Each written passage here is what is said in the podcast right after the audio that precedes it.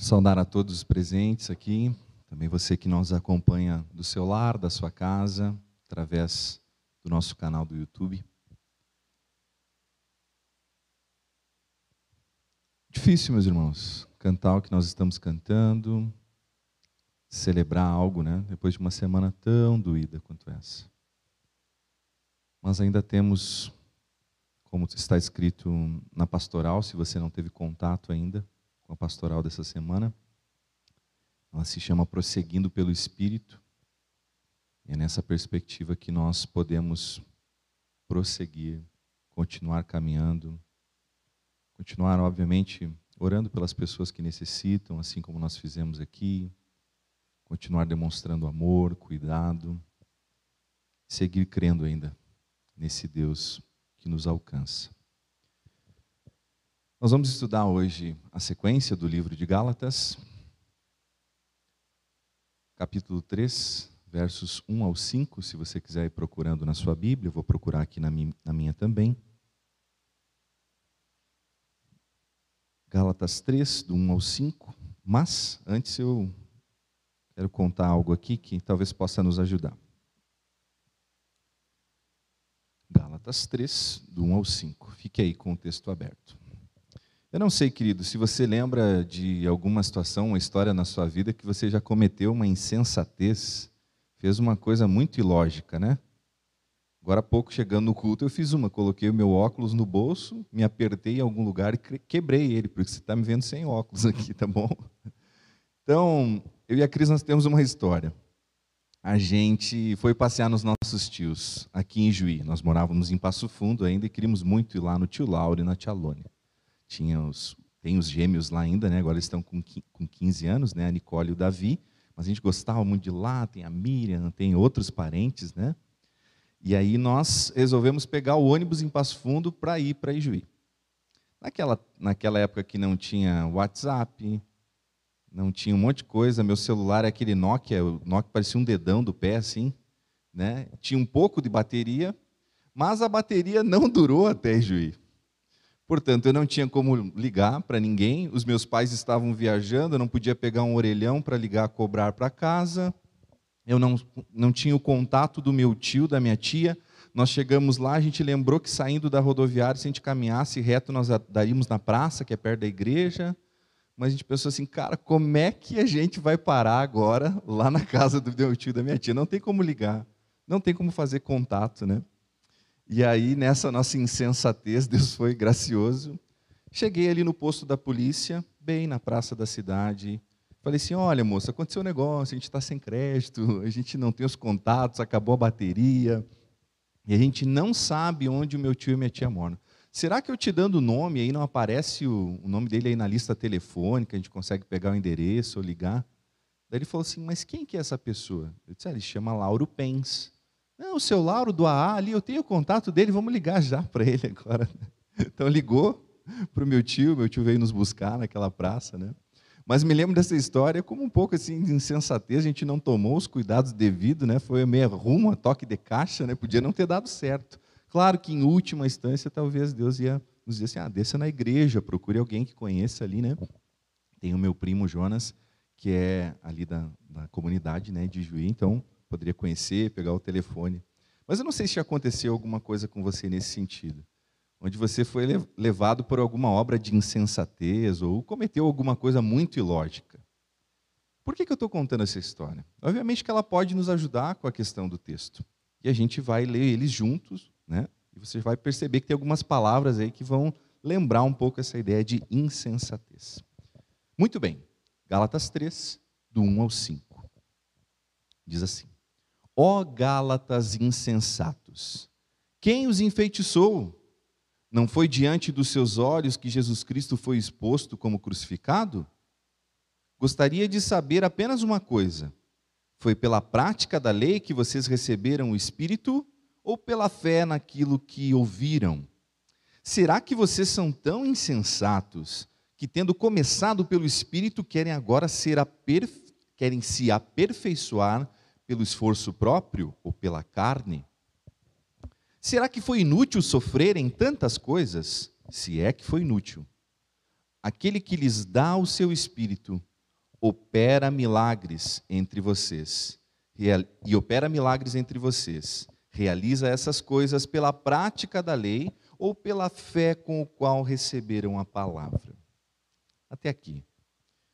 Paulo então está fazendo alguns questionamentos.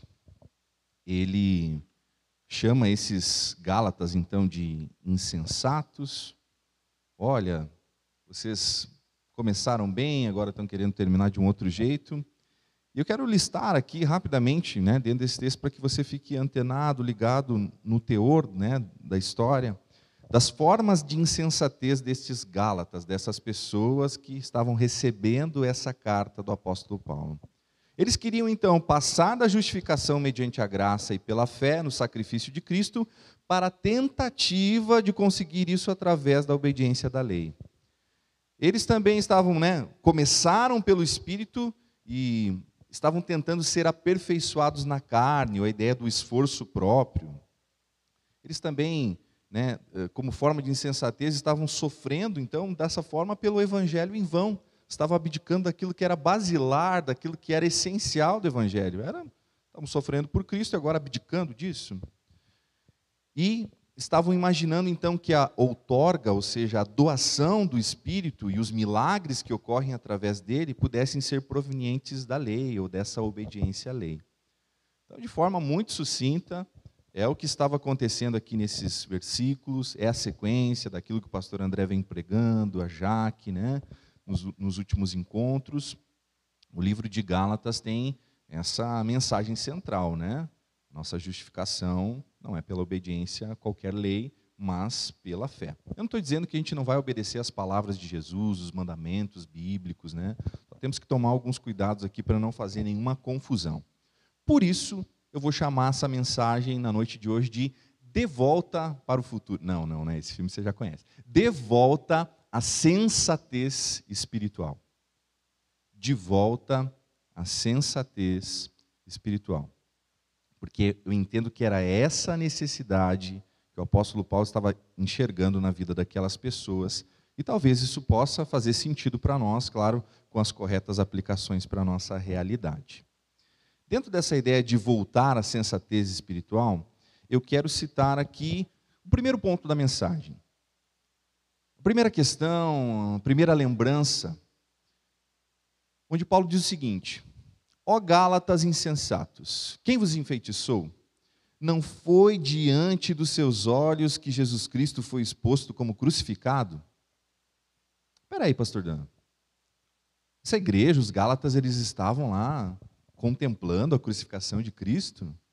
Ah, que eles estavam no lugar, tinha alguém que estava né, naquele momento, nem Paulo esteve lá, né? O que será que Paulo está querendo dizer com isso? Obviamente que não, meus irmãos. Eles não estavam presentes em loco quando Cristo foi crucificado. Mas o que Paulo está tentando dizer é o seguinte: quando eu estive com vocês, quando eu estive pregando o Evangelho na presença de vocês, eu expus o Evangelho de forma viva e detalhista para vocês, de todos os fatos ocorridos. Então, por isso que Paulo provoca, ele está dizendo assim: não foi diante dos olhos de vocês a descrição, a fé de Paulo, a proclamação, a convicção de, de Paulo era tão grande que parecia que eles estavam, enquanto Paulo proclamava o evangelho, que eles poderiam enxergar aquilo acontecendo. Essa é a vivacidade do evangelho.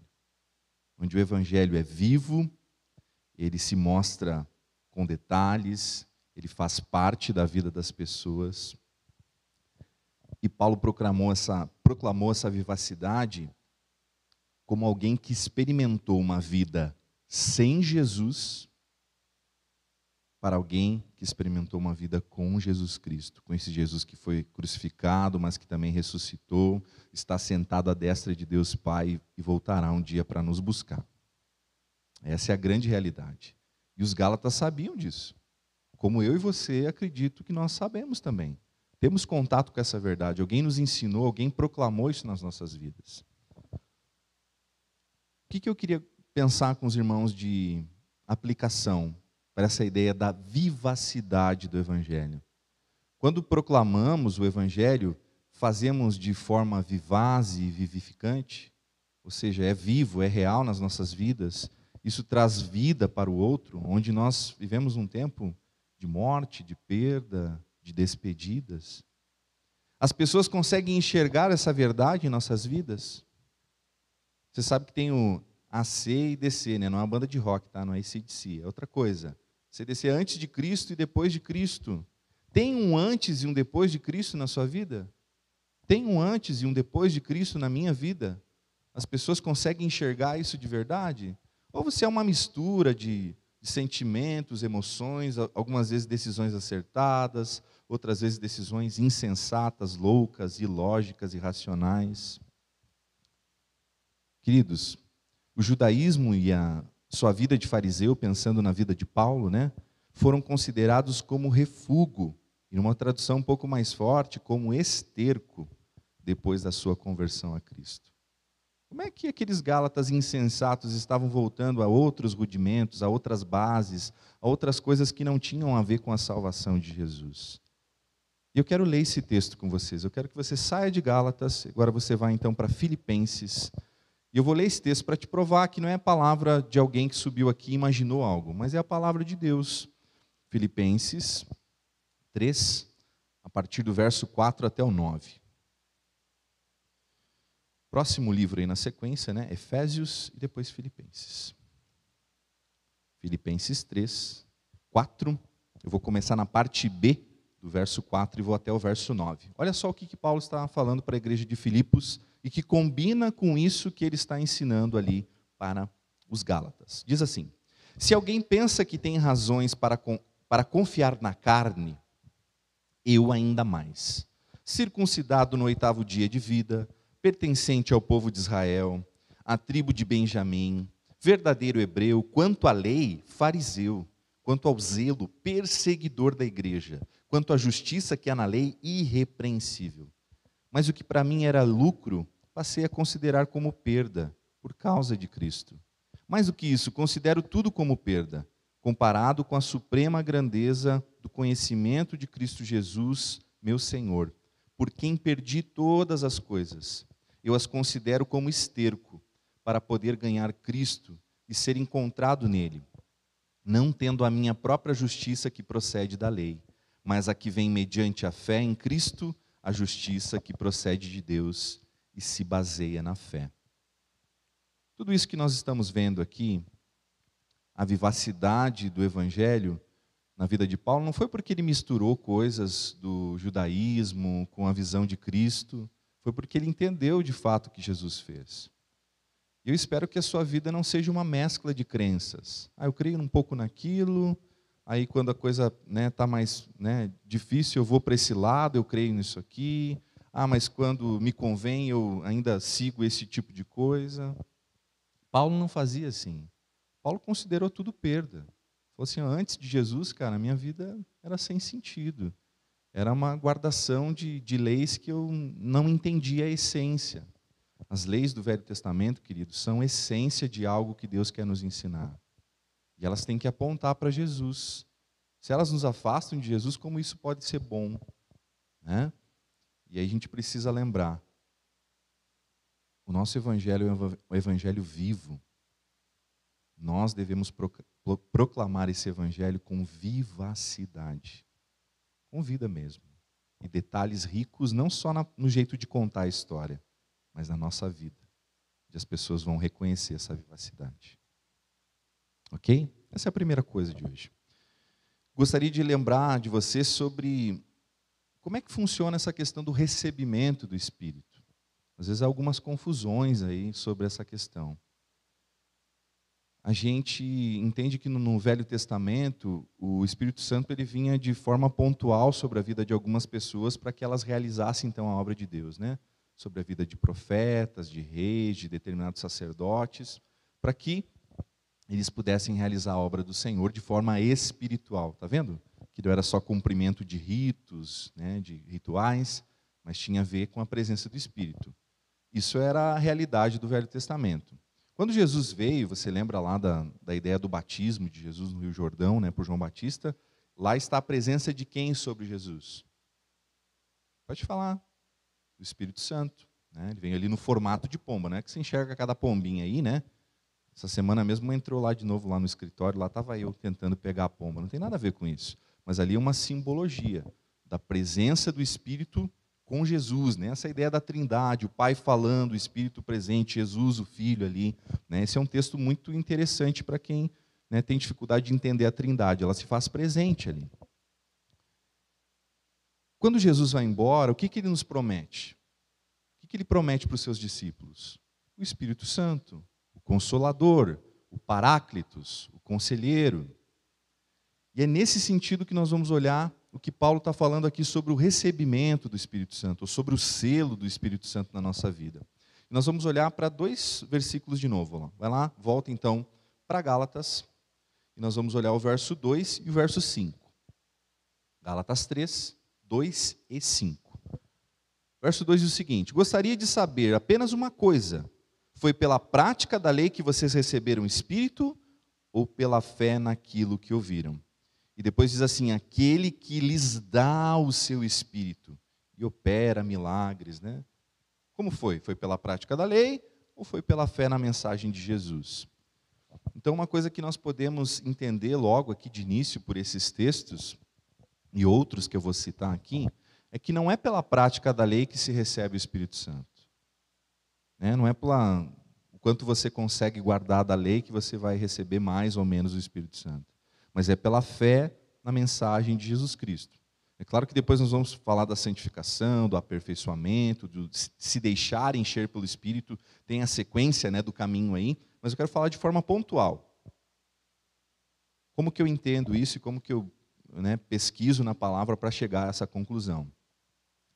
A palavra de Deus, irmãos, palavra de Deus nos garante que no momento em que ouvimos a mensagem do Evangelho e cremos em Jesus, nós recebemos o Espírito Santo. Atos 2, 38 a 39 vai dizer assim, ó, o, o, o cerne do versículo, né? Arrependam-se, sejam batizados e receberão o dom do Espírito Santo. Aqui tem a perspectiva do arrependimento, né? De demonstrar essa questão de uma nova vida. E ali, nessa perspectiva, está então o recebimento do Espírito Santo. Mas o texto, talvez chave, que você pode até circular agora na sua Bíblia aí. A gente vai para Efésios, é o livro do lado, Efésios capítulo 1, versos 13 e 14. Eu brinco que é questão de concílio, viu, Samuel? Essa aqui, tem, esse versículo tem que saber, por causa do concílio. Não, é porque a gente precisa saber mesmo, né? Olha só. Efésios 1, 13 e 14. Presta atenção nas expressões usadas, meus irmãos. Quando vocês ouviram e creram na palavra da verdade. O que é a palavra da verdade? O evangelho que os salvou. Vocês foram selados em Cristo com o Espírito Santo da promessa. Depois vem o verso 14 ali, que é a garantia da herança até a redenção daqueles que pertencem a Deus, para louvor da sua glória. Olha as expressões. Quando vocês ouviram e creram, vocês foram selados com o Espírito Santo da promessa. E é isso mesmo. Não é assim, ah, eu acreditei, talvez mais para frente lá eu vá receber o Espírito Santo. Aí eu vou num outro culto e acontece uma coisa sobrenatural, ultra espiritual, e aí eu recebo o Espírito Santo. Não, a Bíblia fala que é no momento da sua conversão, é no momento em que você deposita a fé em Jesus e você recebe então esse selo, esse dom, essa presença, essa realidade espiritual, né? A pessoa do Espírito Santo habitando em você. Aquele, no caso Deus, que lhe dá o seu espírito e opera milagres entre vocês, faz isso de que forma? Veja que tanto a outorga do Espírito, né, a doação do Espírito, como seus sinais, vem pela fé com o qual nós recebemos a palavra. E Romanos 10, 17 é claro. A fé vem pelo ouvir. E ouvir da, mensa da mensagem pela palavra de Cristo. É isso. É por isso que nós precisamos continuar proclamando. Com a vida, né, com a própria palavra, com o nosso testemunho para que combine com esse evangelho vivaz, vivificante, que o apóstolo Paulo apresenta ali no início do texto. Sempre tem uma aplicação, né, gente? Você compreende que se recebe o Espírito Santo pela fé no momento da sua conversão? Está tá entendido isso, gente? Não tem outro jeito. Para receber o Espírito Santo de Deus, precisa crer em Jesus. A gente vai ver mais textos sobre isso. Você entende que o receber do Espírito Santo não é mérito seu, mas de Deus que dá aos seus filhos, os que creem em Jesus, a adoção no Espírito? 1 Coríntios 6,19 vai dizer que nós somos habitação, templo do Espírito Santo. Romanos 8, 14 ao 16 é o texto que foi lido hoje na EBD, Marcos. Né? Marcos deu a EBD hoje de manhã. E fala sobre a adoção de filhos que nós recebemos através do Espírito Santo. Para pertencermos então a Deus, para sermos selados, né? fazermos parte da família de Deus, sermos chamados de filhos espirituais de Deus. Antes disso não tem como, nós somos criaturas, filhos criacionais. Mas filhos espirituais é a medida em que nós cremos em Jesus e recebemos o seu Espírito Santo. Passamos a ser morada do Espírito, né? habitação, templo. Essa é a ideia. Enfim, o Evangelho precisa ser vivaz? Sim. Recebemos o Espírito Santo pela fé? Sim. Né? No momento da nossa conversão, sim. Mas e o que o Espírito quer fazer conosco? Nos deixar do jeito que estamos? Ou, como o terceiro ponto eu anotei aqui, o aperfeiçoamento pelo Espírito. E é isso que está escrito aqui, nós vamos reler então, nos versos 13 e 4 desse capítulo 3 de Gálatas, diz o seguinte: Será que vocês são tão insensatos que, tendo começado pelo Espírito, agora se agora se querem se aperfeiçoar pelo esforço próprio, ou pela carne, numa outra tradução, será que foi inútil sofrerem tantas coisas? Se é que foi inútil.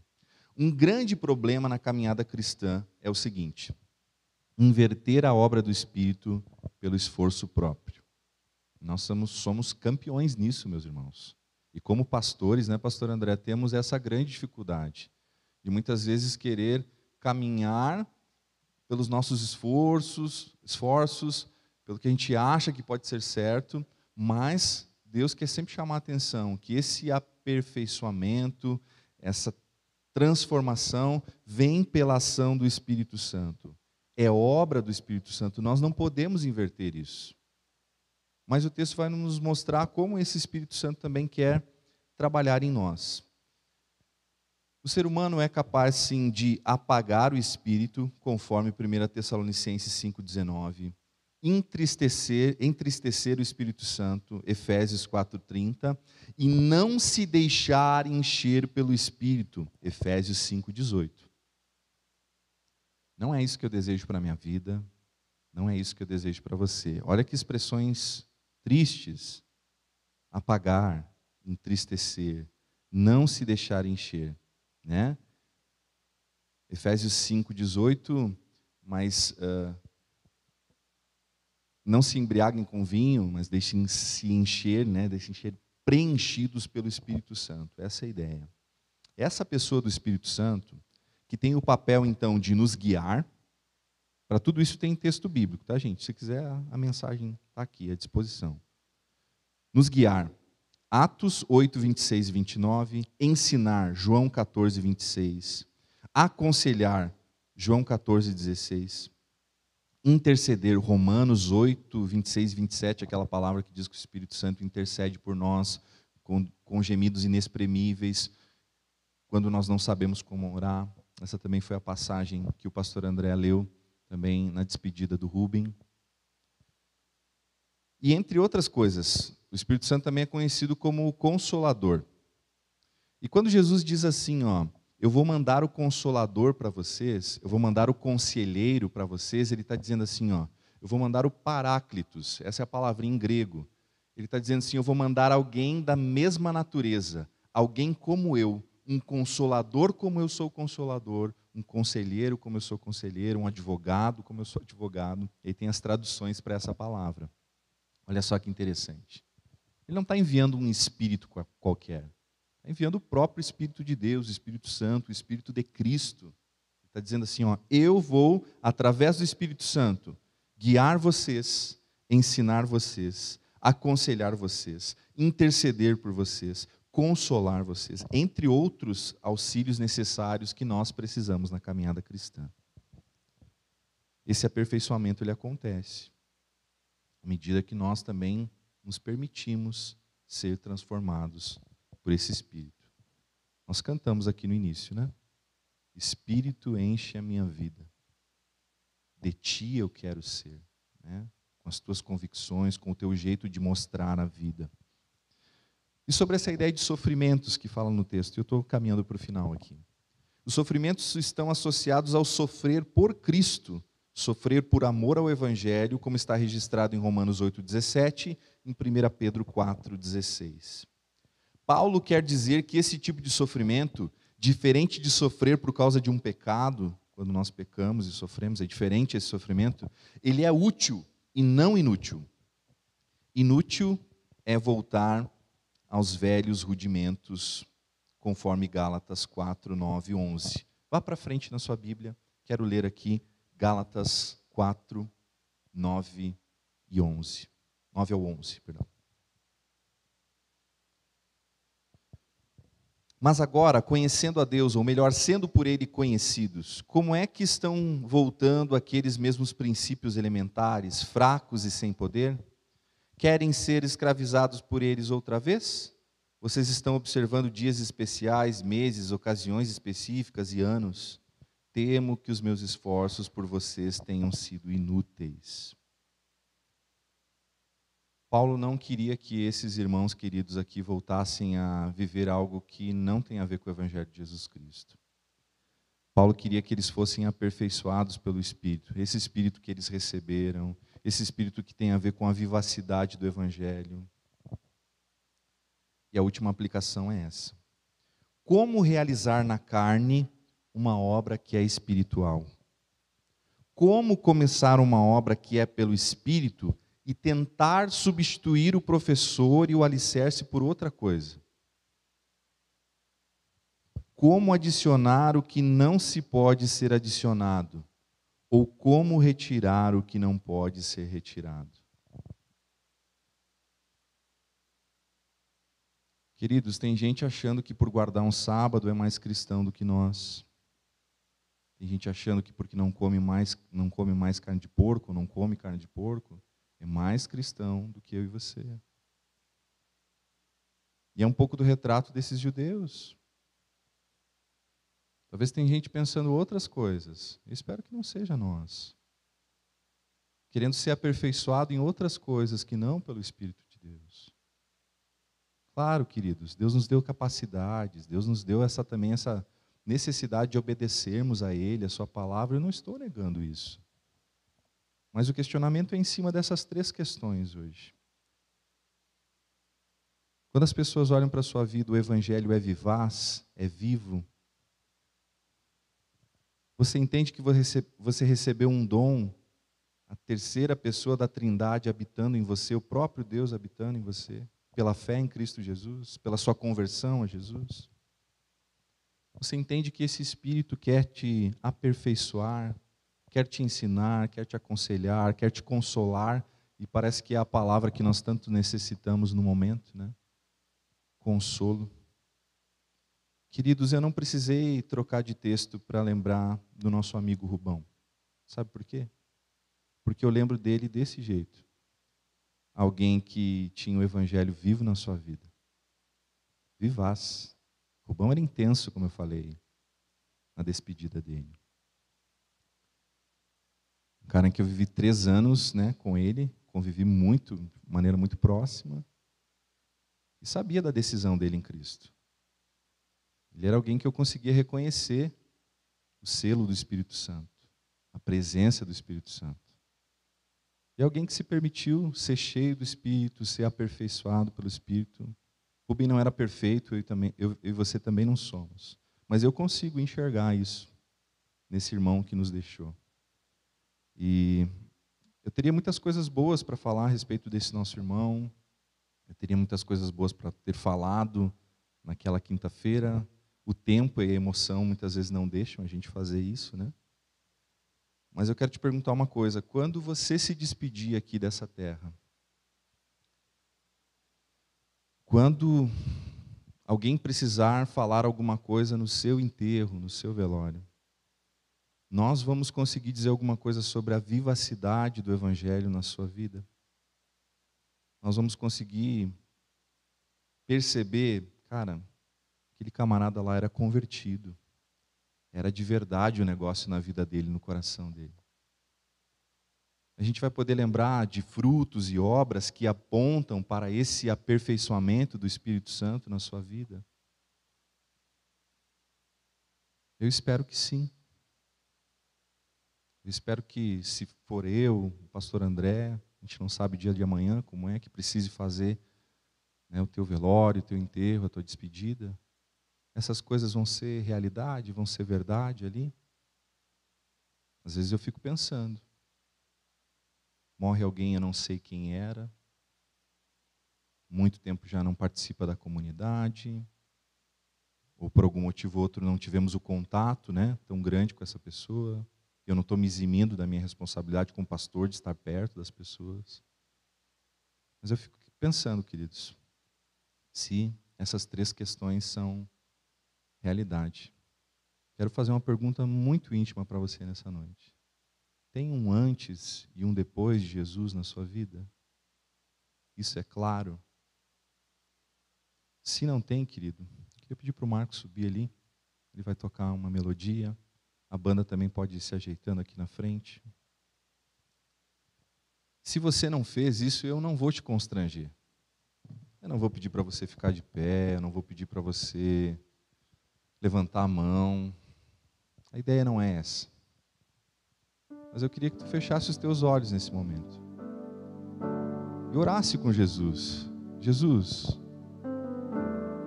é clara a minha conversão? É real? O evangelho na minha vida é algo vivo? Ou tem a ver com religiosidade? Ou tem a ver com um hall de membros de uma igreja? De fato, por essa conversão eu recebi o teu Espírito Santo, eu estou permitindo que esse Espírito me aperfeiçoe. Nós vamos clamar nessa noite. Eu peço para você ficar de pé nesse momento. Porque no final das contas, queridos, nós só temos a Jesus. Nós estamos carentes de abraço, Talvez o abraço que nós vamos poder receber na eternidade é o abraço de Cristo. Nós queremos declarar nessa noite: Jesus, eu só tenho a Ti.